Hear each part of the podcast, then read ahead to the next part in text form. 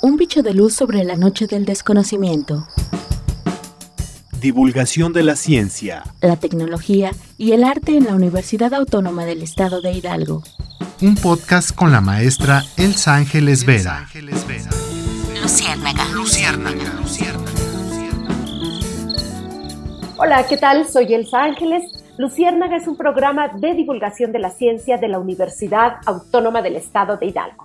Y hoy tendremos una charla con Ernesto Bolaños Rodríguez. Él es doctor en ciencias técnicas por la Universidad Central de las Villas en Cuba, de donde es originario, con una larga trayectoria como docente, pero también de investigación, donde sus líneas de trabajo son corrosión, electroquímica, la pedagogía, con la didáctica de la enseñanza de la ingeniería el medio ambiente y la inteligencia artificial estadística. Y bueno, con orgullo puedo decir que desde hace varios años es también profesor investigador de la Escuela Superior de Tizayuca, de esta casa de estudios.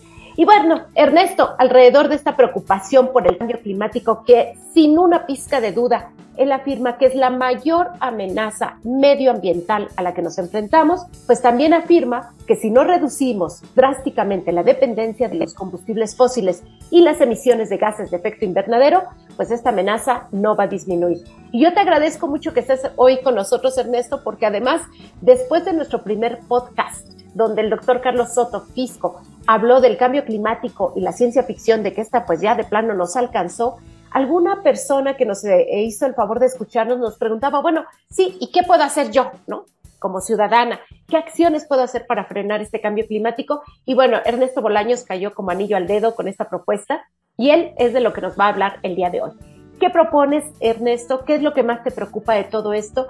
Y sobre todo, ¿qué acciones pequeñas o grandes podemos hacer más allá de las obligaciones de los estados del mundo por frenar el cambio climático. Bienvenido. Muchísimas gracias. Doy el agradecimiento a usted, maestra Elsa, por su, la oportunidad que me da, igual a su auditorio, a los futuros profesionales, a los ya profesionistas y a la población en general.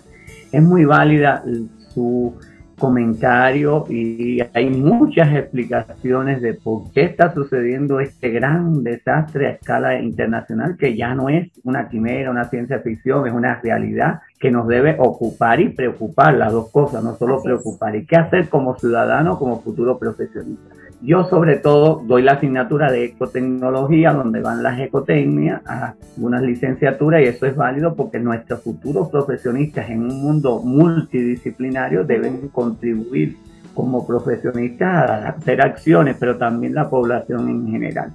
Vamos a ver algunas muy concretas que están en la literatura y muchas veces las tiramos en sacos rotos. Entre ellos, utilizar los focos no los de antaño, que por lo menos pueden salir un poquito menos costosos, pero hay que buscar focos ahorradores que permitan una buena iluminación, pero que también sean amigables con el medio ambiente y están disponibles en el mercado.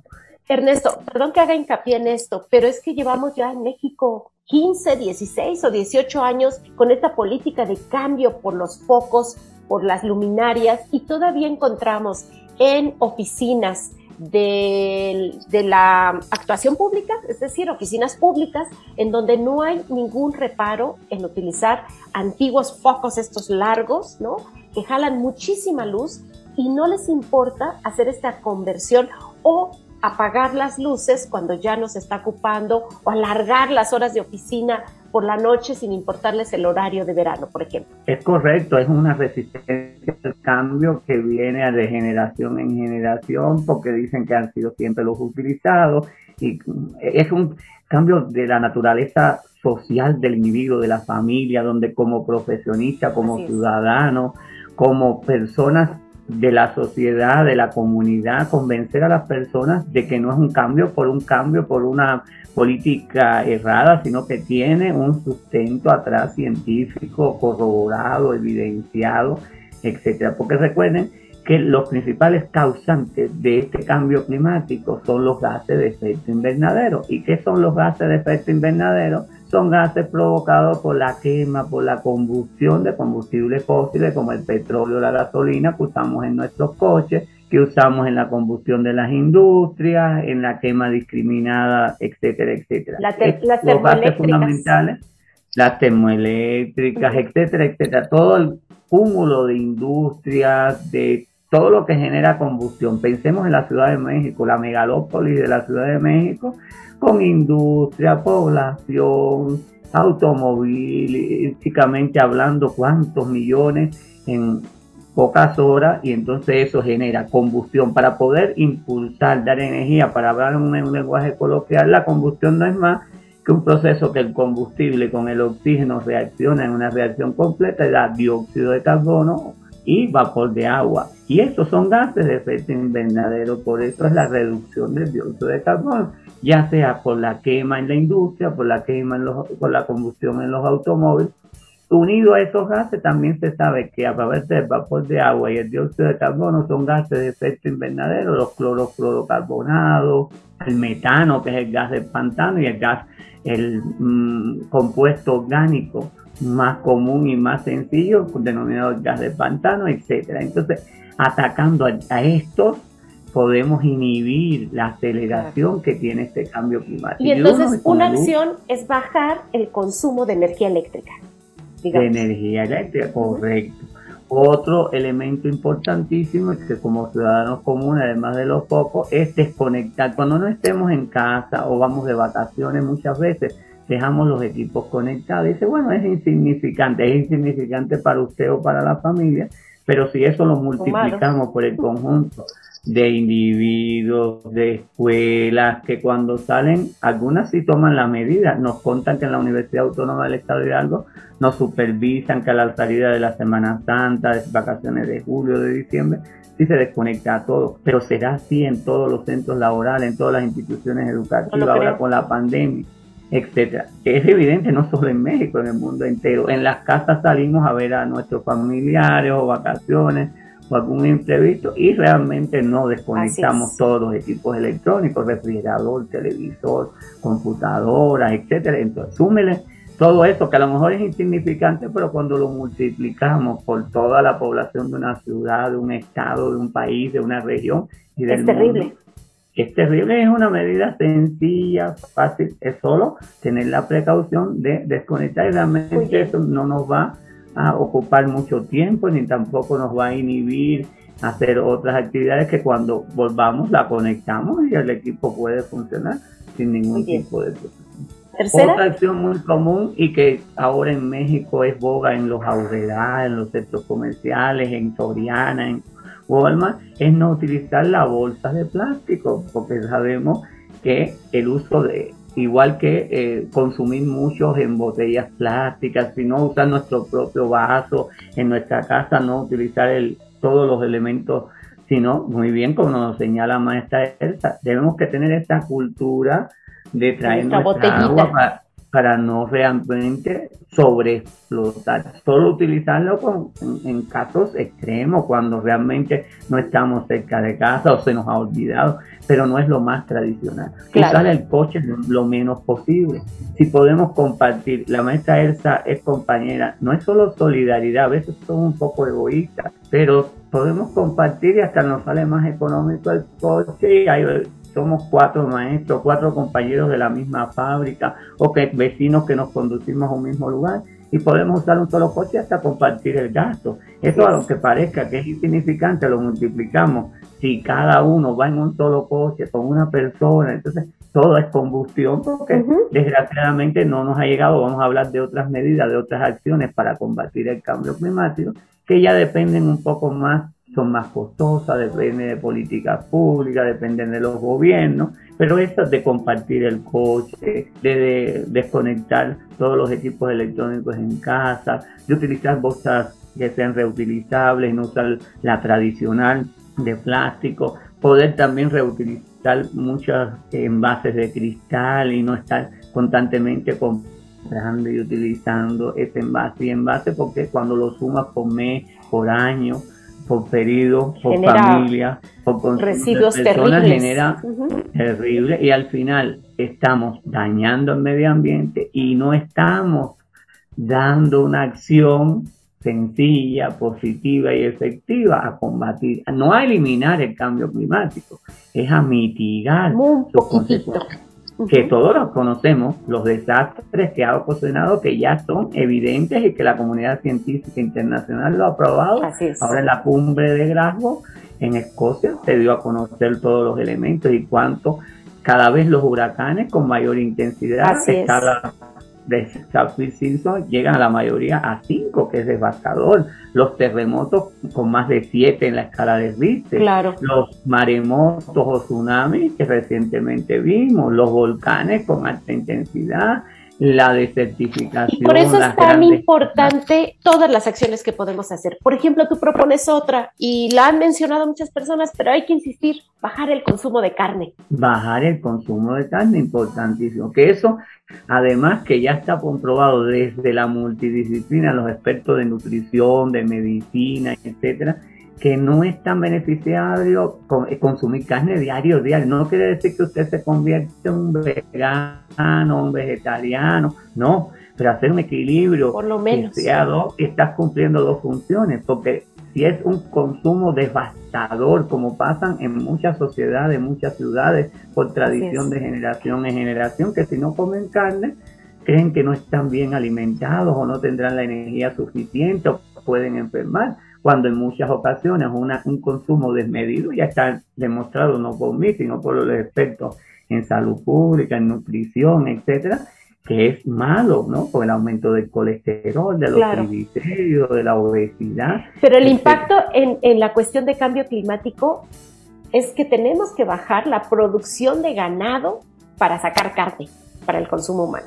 Está demostrado, maestra Elsa, por los expertos, yo soy ingeniero químico de formación, la ingeniería química, en, particular en la industria alimenticia, es muy consumidora de energéticos y además tanto para el traslado a la industria, para el procesamiento de la materia prima, todo en la industria química es un sistema. Entra, claro. se procesa una caja negra y sale, pero ahí hay consumo energético, hay combustión, y si hay combustión hay expulsión de gases de efecto invernadero. y algo que voy a mencionar, claro, y algo que voy a mencionar, Ernesto, ya nada más tú me lo confirmas.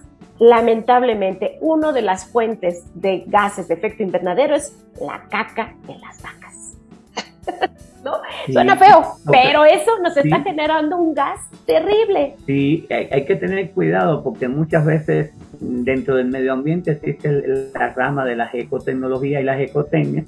No es más que buscar tecnologías amigables con el medio ambiente que consuman eh, combustibles que no sean eh, fósiles como el petróleo, el gas, la gasolina, sino que sean, por ejemplo, eh, con dispositivos que es una ecotecnia, los paneles solares, la energía eólica, la energía del agua, la hidráulica, la proveniente del sol, etcétera. Pero por ejemplo, muchos piensan, sí, está muy padrísimo y Holanda, yo tuve la oportunidad cuando estuve en Europa en el doctorado en España, visitar Holanda, y es muy bonito que hay, por ejemplo, el uso de la ecotecnia del biogás. El biogás no es más que de las mismas eh, desechos de las vacas del estiércol, producir energía eléctrica a través del biogás, que es biogás está.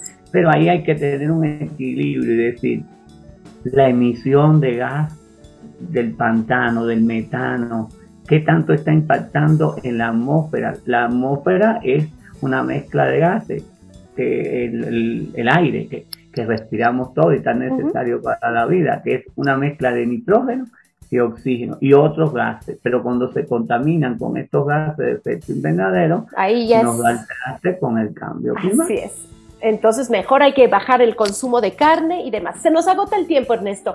Otras dos sugerencias que tú hagas a la gente común por ejemplo, como invertir en su, en su calentador solar, no salen tan caros, se pueden pagar a meses sin intereses y bien vale la pena tenerlo dual en casa, ¿no? Usar el gas cuando hace mucho frío, por ejemplo acá en Hidalgo que sí tenemos unos meses demasiado frío, pero en época de calor vale la pena utilizar el calentador solar. ¿Y qué otras sugerencias tendrías así rapidísimas para quienes nos están siguiendo? Básicamente yo le digo que lo primero es tratar de tomar conciencia porque si no tomamos conciencia, estimada profesora, seguimos actuando aunque sepamos todos los elementos de apagar las luces, de cambiar las bombillas, de desconectar aparatos electrónicos, de reducir los residuos, reducir el consumo de carne, evitar el uso de bolsas de plástico y reutilizar productos usados de papel, plástico, vidrio, fundamentalmente en ese sentido trabajar, ¿no? Porque sí existen y no son solo las únicas, pueden haber muchas otras que están al alcance de todo. Pero si no tomamos conciencia y lo tomamos en saco roto y no es una convicción, porque una cosa es conocerlo, pero no, no tenemos convicción. Se dice que los militares son los que más llevan a ejecutar acciones porque ellos sí tienen convicción estudiado pedagógicamente para realizar una acción. Claro. En eso no estoy tan de acuerdo contigo. Quizás son disciplinados. Pero bueno, la convicción se, se obtiene a base de información, ¿no? o sea, si estás mejor informado, por supuesto que vas a estar más convencido. Claro, y además de la convicción es persuadir, persuadir a todos, convencer, convencer a los otros. Con demostración de algo eh, tajante, sino que la persona esté consciente de esta situación. Y por último, solo mencionar que los gobiernos también tienen acciones que encomendar y en eso se trabaja en las nuevas tecnologías o las tecnologías de punta, como los eh, vehículos híbridos, los vehículos solares, también trabajar en, en buscar elementos ecotecnológicos como ecotecnias que permitan captar el dióxido de carbono, claro. etcétera, etcétera, que son medidas también propias de los gobiernos. Y por último, la energía nuclear, que aunque siempre lo hemos visto como algo desgarrador por los sucesos de Hiroshima y Nagasaki con las, bombas atómicas, pero un uso pacífico de la energía nuclear, aunque es un poco costoso y depende de una política de Estado y los países subdesarrollados en muchas ocasiones no pueden acceder a este tipo de energía, usar la energía nuclear es también un elemento fundamental porque está demostrado que no es contaminante como la generada por las termoeléctricas. Claro, aunque muy peligrosa. Pero ese, ese es tema para otra mesa, si te parece, Ernesto, armemos otra mesa sobre la energía nuclear porque es otro tema un poco delicado, polémico y hay que entrarle a discutirlo. Muchísimas gracias, Ernesto.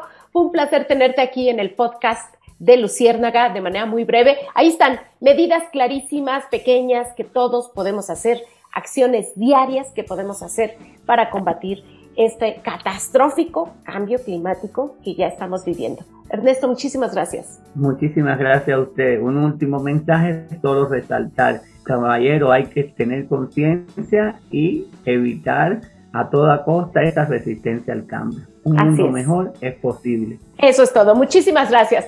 Muchas gracias. Yo soy Elsa Ángeles y nos escuchamos en próxima entrega de Luciérnaga versión podcast. Hasta luego.